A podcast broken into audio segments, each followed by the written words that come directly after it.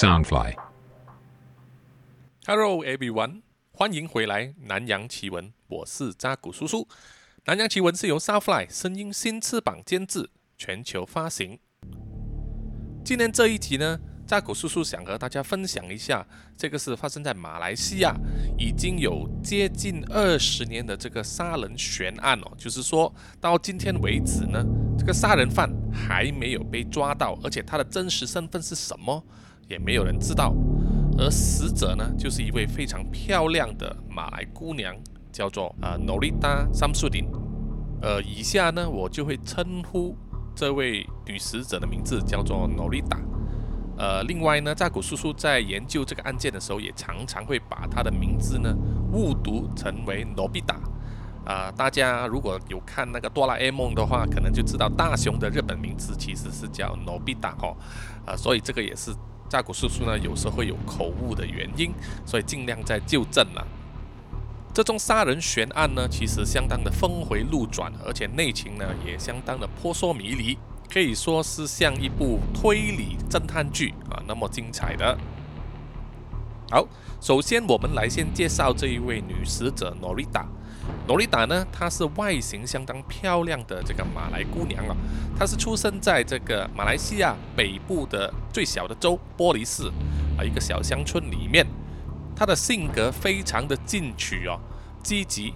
非常向往呢大都市的生活。所以当她中学毕业之后啊，她就离开了玻璃市州的这个家乡，就到吉隆坡去啊生活了。来到吉隆坡之后啊，他很快就找到了一份工作，是担任这个市场执行员啊，marketing executive，就是做一些关于市场推广的工作。这是一个相当出阶的工作岗位啊，薪水不会很高。那么 Norita 呢，为了应付在城市里面生活需要的这个消费开支啊，而且为了赚更多钱嘛，所以呢，他就在晚上的时候啊，他就去了一个位于达曼沙拉因旦叫做 Crystal KTV 啊水晶 KTV 的这个地方呢做这个监制。那么这个监制的岗位呢，就是叫做女公关啦啊，英文我们叫做 Guest Relationship Officer（GRO） 嘛。说到女公关这个职业呢，我不知道台湾听众呢是不是了解哦。其实就跟啊你们所知道的八大行业差不多，在马来西亚老司机都知道啊，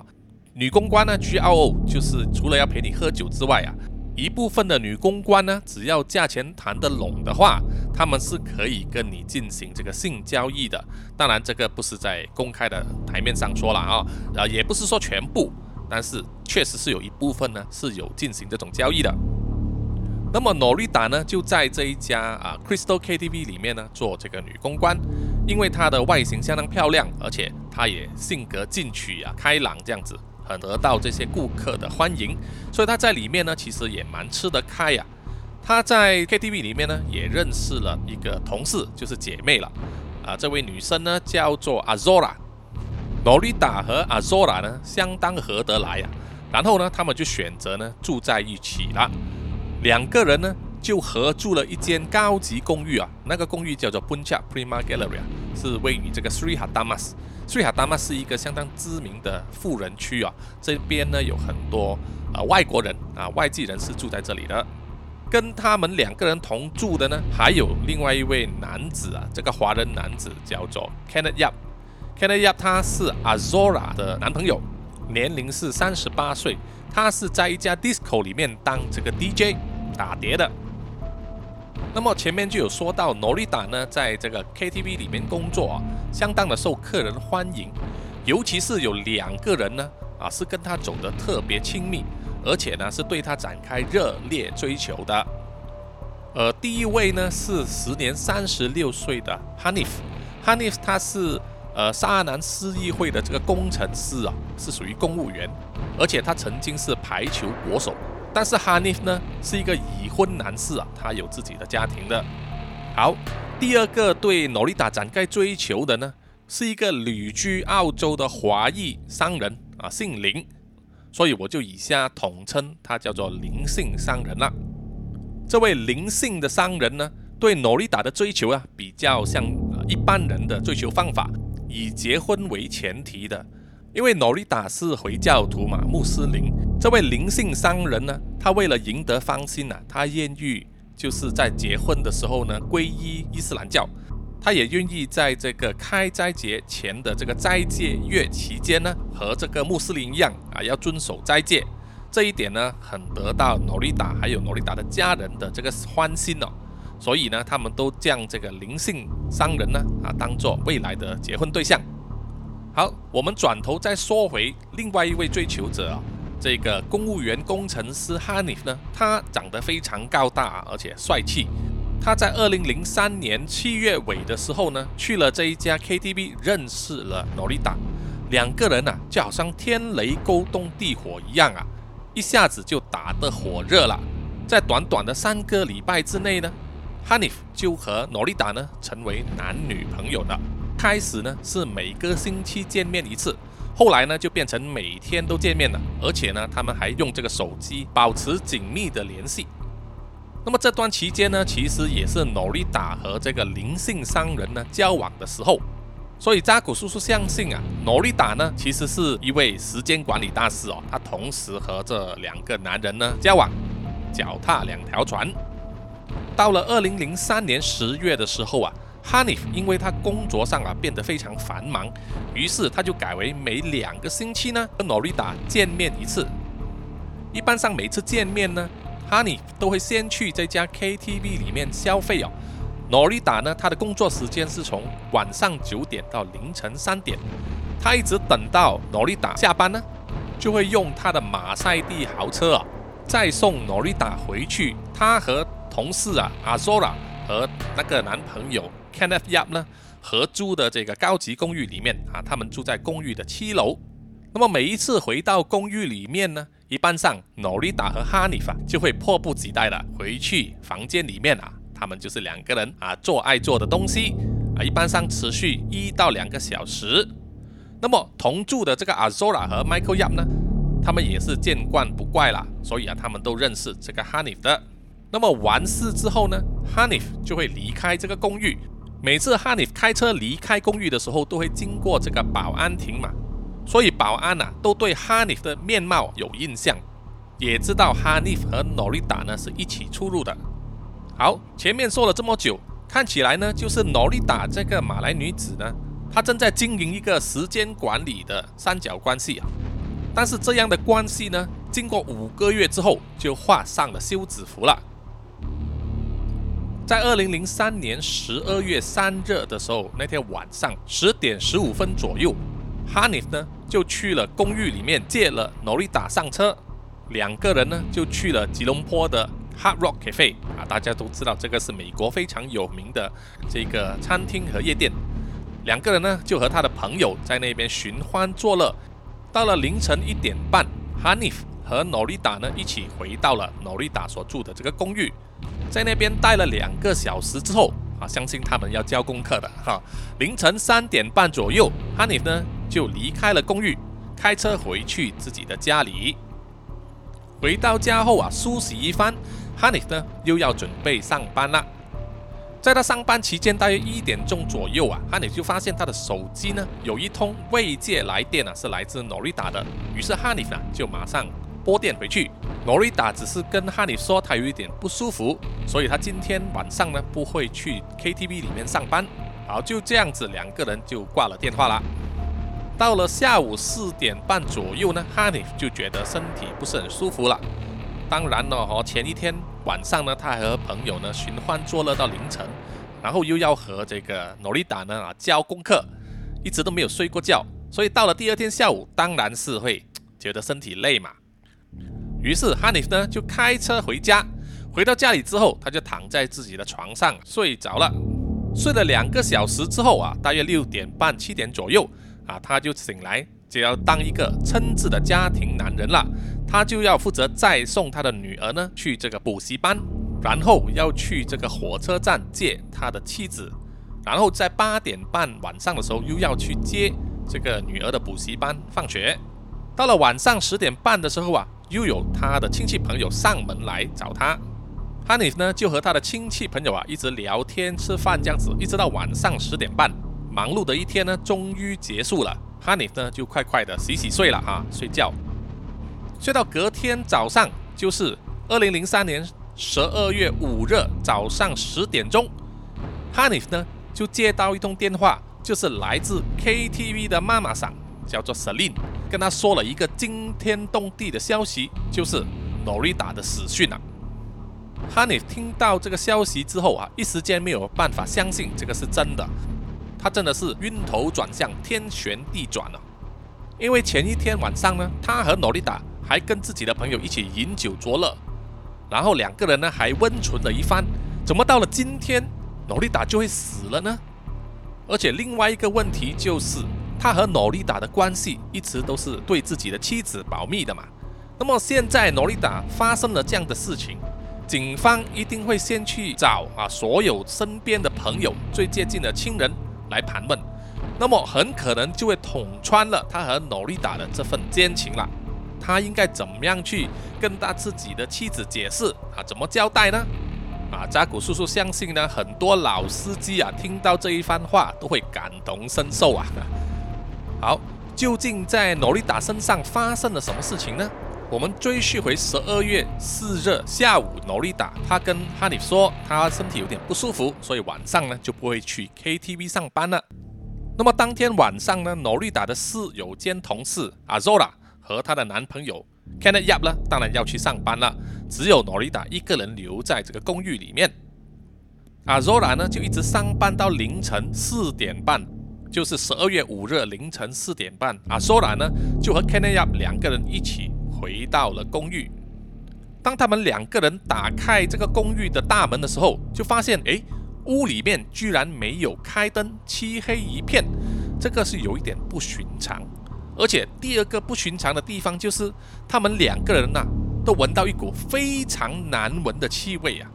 这个气味呢，就是那种臭狐啊，体味啊，非常强烈的这个体臭，这个是他们之前呢从来没有闻过的。这个 DJ Kenneth Yap 呢就觉得有点好奇了，他就去注意了一下鞋架有没有留下陌生人的鞋子，但是没有发现。于是阿 Sola 和 Kenneth Yap 呢就两个人走进去这个公寓里面了。虽然是满腹狐疑呢，他们在这个大门和饭厅这边呢只是稍微查看一下，哦，可能是两个人都觉得很累啊，他们也没有发现什么，于是就要走回去自己的房间。就在这个时候，阿苏拉就发现了有一个黑影呢，从另外一间房间闪出来。但是因为现场实在太黑啊，没有开灯，阿苏拉呢看得并不是很清楚。于是他就问这个 Kenneth Yap 了：“你有没有看到人呐？”但是 Kenneth Yap 呢只是回头望一下，然后就回答说他没有看见任何东西。两个人回到房间之后啊，阿索拉呢心里面就觉得忐忑不安哦。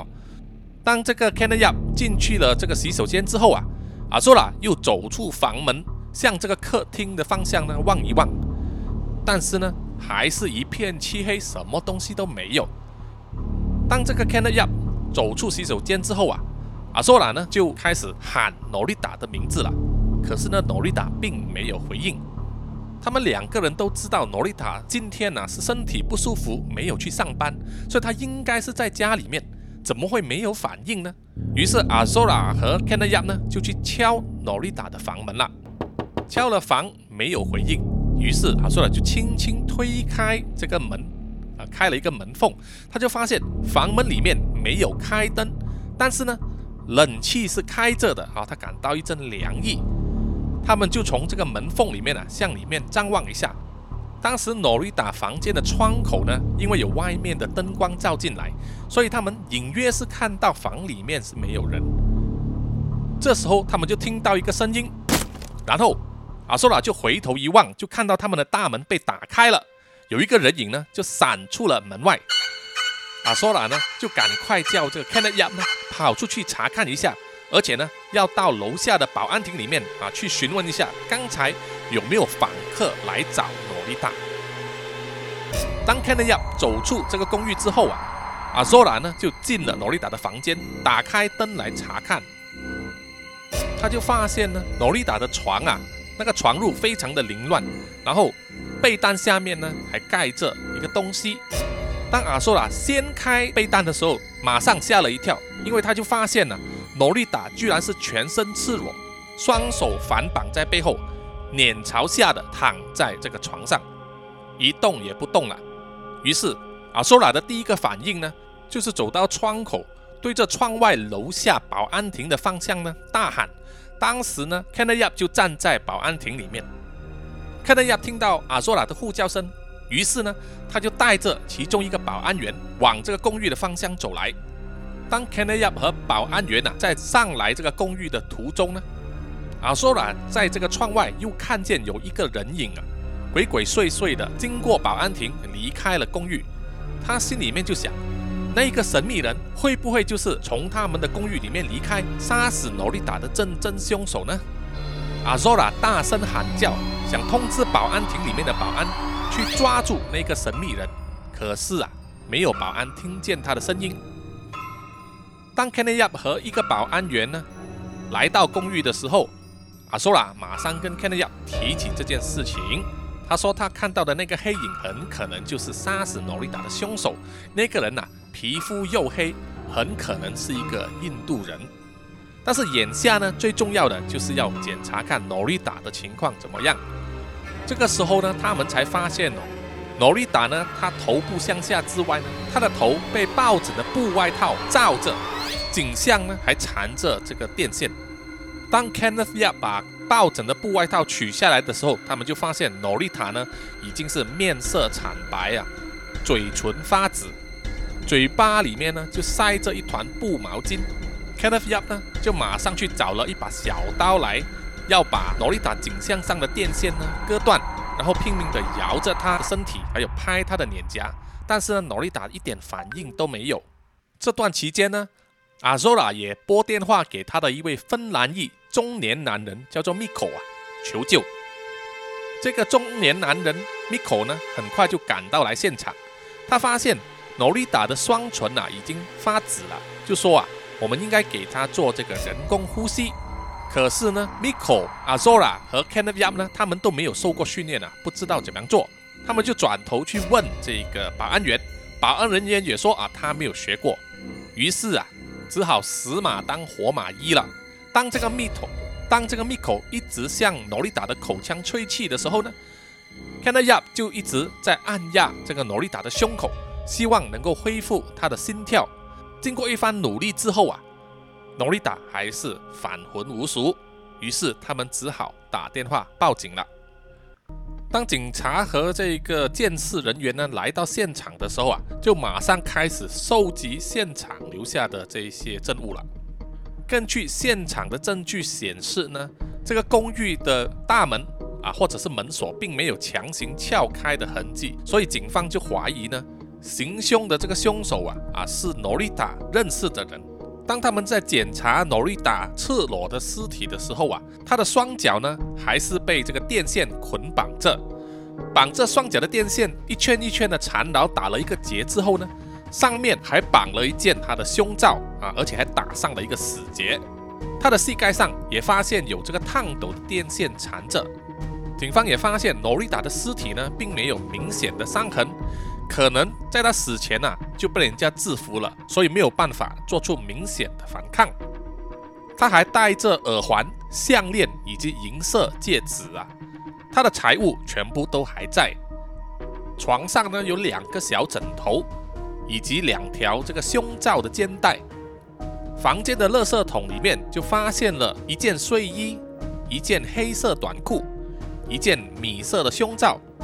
一团纸巾。以及一个连接着黑色电线的插头，那团纸巾呢是潮湿的，所以相信啊上面沾满了这个精液。而躺着的这个床单上有明显的水迹，而且嗅到一股尿骚味，相信呢这个就是诺丽达的小便沾湿的。这个可能是诺丽达在死前呢因为极度的恐惧而遗尿啊沾湿的。此外呢也发现诺丽达本身的手机呢不见了。于是警方呢就马上联系这个电信公司，要监视这个手机号码的活动。但是后来呢所收到的报告啊，电信公司都是说这个手机号码没有再有活动了。所以凶手呢很可能是拿了他的手机，然后把他的 SIM 卡拔出来丢掉。因为根据室友 Azura 和 Kenneth Yap 的口供，就说他们在现场啊曾经闻到一股很难闻的体臭，所以啊，警方也马上调动了一只警犬啊，德国狼犬来到现场呢，去嗅和追踪这个体臭的这个去向。这只德国狼犬呢，来到现场之后啊，在大门那边很快就捕捉到了那个体臭的味道，于是他就领着警员呢走向。公寓的火灾紧急逃生楼梯，循着楼梯呢，从七楼走到底层，然后向公寓的出口走去，经过了保安亭，出了大马路，在大马路外面呢，一个草丛那边呢就停下来。那只德国狼犬呢，也就表示再也找不到那个味道了啊。相信啊，凶手呢可能就是在这里上车啊，开了自己的车离开。警方呢也继续在这个公寓里面呢收集任何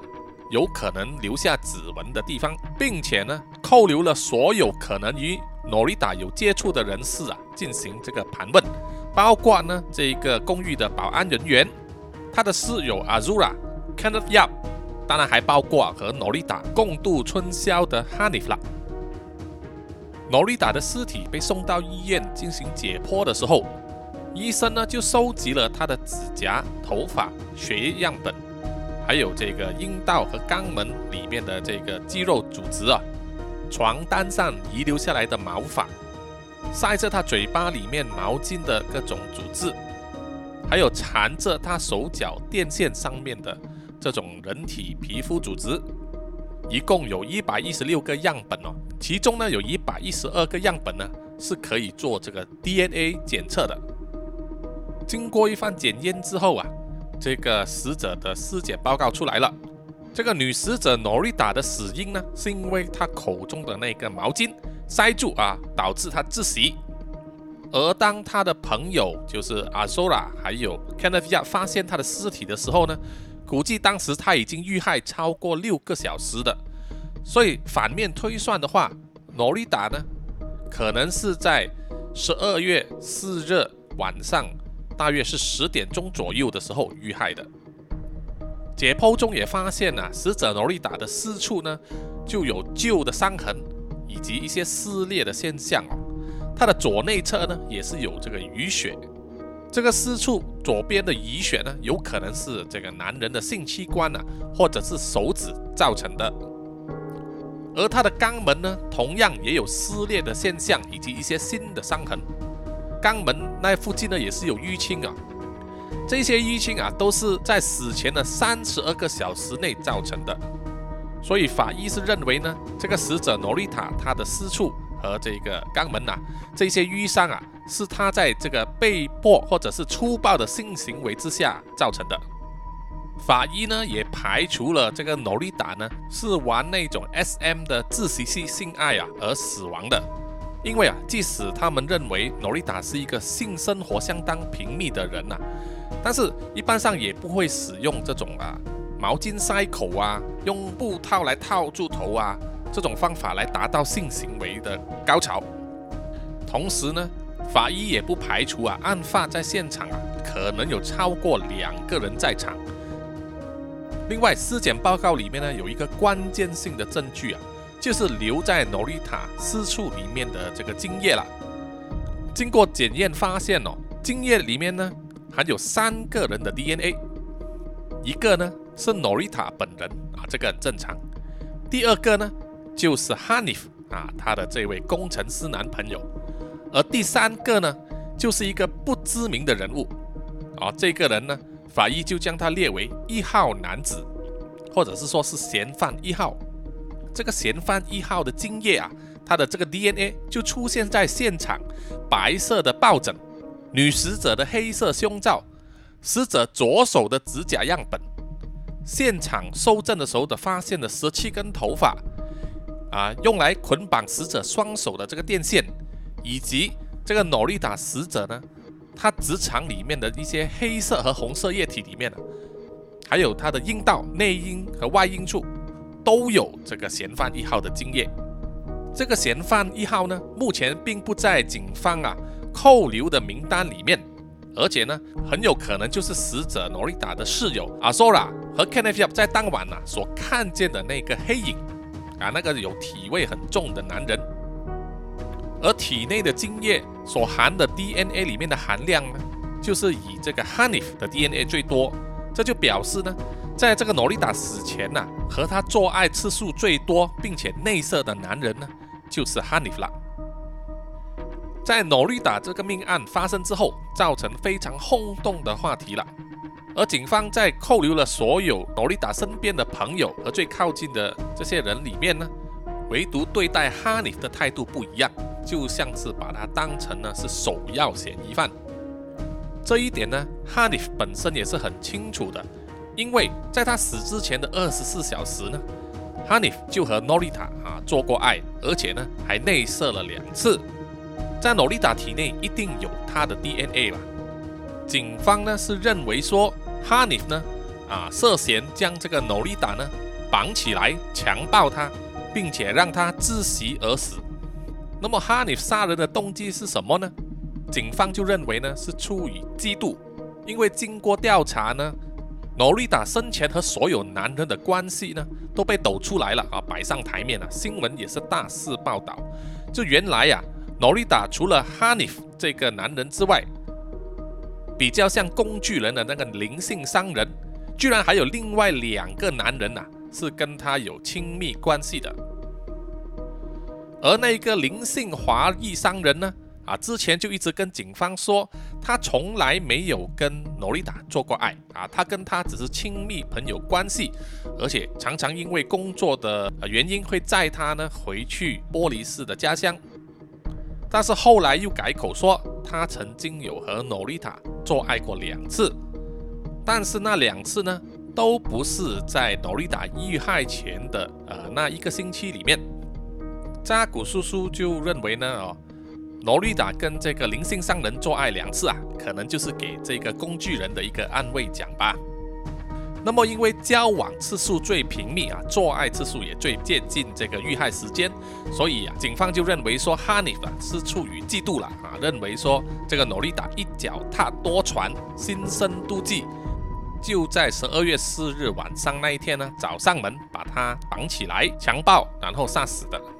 基于这个理论呢，警方呢就把这个哈尼呢控上法庭了。这场官司有没有的打呢？当然有的打了。因为哈尼的辩护律师呢，就抓住这个神秘男子啊，嫌犯一号的经验来为这个哈尼辩护。因为这个哈尼和诺丽达死者呢是这个情侣或者说是炮友关系，所以在他的身上或者是在他的床上啊，有留下他的精液，留下这些 DNA 呢是非常正常的。而这个神秘的嫌犯一号呢，在强暴这个诺丽达的时候呢，并没有戴上保险套。啊，如果他戴上保险套呢，那么哈尼的处境就非常非常危险了，因为到时啊，诺丽塔身体里面呢就只会有哈尼的 DNA。那么现在根据法医的尸检报告呢，这个嫌犯一号的精液啊是分布在这个死者诺丽塔的周围啊，他的阴道还有他的肛门，所以就显示呢，这个嫌犯一号啊才是对诺丽塔施暴并且杀死他的人。此外呢。辩方律师也提出一个关键性的证据，就是他的室友阿 z o r a 和 Kenneth 回家的时候就闻到的那一股体臭味。阿 z o r a 很坚定地说，他在现场有发现这个神秘的人呐，这个嫌犯一号，他的皮肤黝黑，身高大约一百七十公分，而且有一股浓烈的体臭。而 Hanif 常常会来到这个公寓里面和 Nolita，就是。温存嘛，所以呢，阿 Zora 和 Kenneth 都认识 Hanif，他们也都知道啊，Hanif 本身身体是没有那一股体臭味的，所以他们两个人的口供呢是可以证明 Hanif 并不是杀人凶手。对于这个辩方和控方提出的观点啊，各位听众啊有什么想法呢？大家会认为 Hanif 有可能是真正的凶手吗？还是说那个嫌犯一号才是杀死诺丽塔的凶手呢？经过一段漫长的辩论还有侦讯之后，法庭也有了结果了。法官呢就宣判了，被控谋杀诺丽塔的被告啊，哈尼夫呢表面罪名不成立，无需出庭自辩，当庭释放。听到这个裁决啊，这个哈尼夫呢在法庭上啊双手掩脸啊，当场痛哭。法官就认为说，这一个案件呢有一个大疑点，就是案情里面出现两个身份不明的男人，其中一个呢就是曾经和诺丽达发生性关系以及这个肛交的这个嫌犯一号，啊，在他体内留下了这个精液，而另外一个呢，这是死者的室友阿索拉在当天凌晨回家的时候看到的那个男人。根据科学的见识呢，嫌犯一号。有和诺丽达发生关系啊，但是没有办法推论他就是杀人凶手，反而法官比较认为啊，第二名男子就是当阿索拉回到家的时候啊，他们看到从这个公寓里面逃出去的这个神秘男人呢，才有可能是真正的杀人犯。控方呢就对这项裁决不服啊，表示要上诉，但是半年之后呢，啊，这个上诉还是被驳回了。所以哈尼呢还是可以恢复自由身，而杀死诺丽达的真正凶手，或者说是嫌犯一号，到现在他到底是谁都没有被找到，成为了马来西亚犯罪史上的另外一个悬案。而这宗案件呢，当然还有一点余波了，就是在六年之后，二零一零年呢，芬兰裔的这个商人 Miko，也就是阿索拉的朋友啊，曾经叫他上来帮忙做这个人工呼吸的男人。他向马来西亚的五家报章呢提出诽谤，并且要求赔偿两千两百万。他的理由啊是在这个案件调查期间呢，报章就将他的名字刊登出来，指他和这个命案的杀人凶手有关，啊，造成他本身呃这个名誉的损失，生活上的各种困扰和不便哦。但是经过法庭审讯之后啊，还是判这个 Miko 呢败诉。五家报账的这个诽谤罪名不成立，并且还要另外赔偿了九名这个答辩人十五万元，可以说是赔了夫人又折兵啊。这宗案件啊，辗转到了今天二零二一年了，已经快要接近十八年了啊，又是另外一宗无头公案了。虽然警方说啊，只要有新的证据的话，他们还是会继续调查，但是这个大家都知道，都是只是一些官方的说辞。所以啊，扎古叔叔在这边也是要呼吁各位啊，男女呢啊，出来行走要小心。很多时候啊，这种命案啊，其实都是熟人做的啊，大家都要有一个心眼。好，本集的这个南洋奇闻呢，就到此就差不多了。谢谢各位听众的收听。如果喜欢的话啊，希望大家可以去这个 Apple Podcast 啊、IG 啊、MV 啊、呃 Facebook 啊、Mixerbox 上面给我留言，这样子啊，一些鼓励。那么我们下一集再见哦，拜拜。